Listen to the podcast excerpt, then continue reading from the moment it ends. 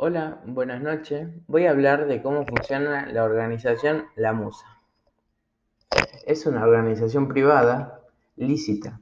Es abierta y ocupa varios recursos organizacionales que son los recursos materiales, humanos y financieros. Esta organización tiene una gran planificación a futuro, ya que quiere expandir el negocio. Su objetivo es llegar a ser uno de los restaurantes más reconocidos de la zona. Tiene distintos tipos de estrategias para llegar al objetivo.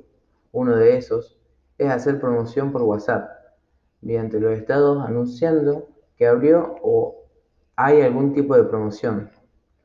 Las tomas de decisiones que se llevan a cabo dentro de este es tomada por el titular legal del local, el cual cumple con todos los tipos de leyes y decretos. El nacimiento de este fue para empezar un emprendimiento generan puestos de trabajo para cualquier tipo de persona.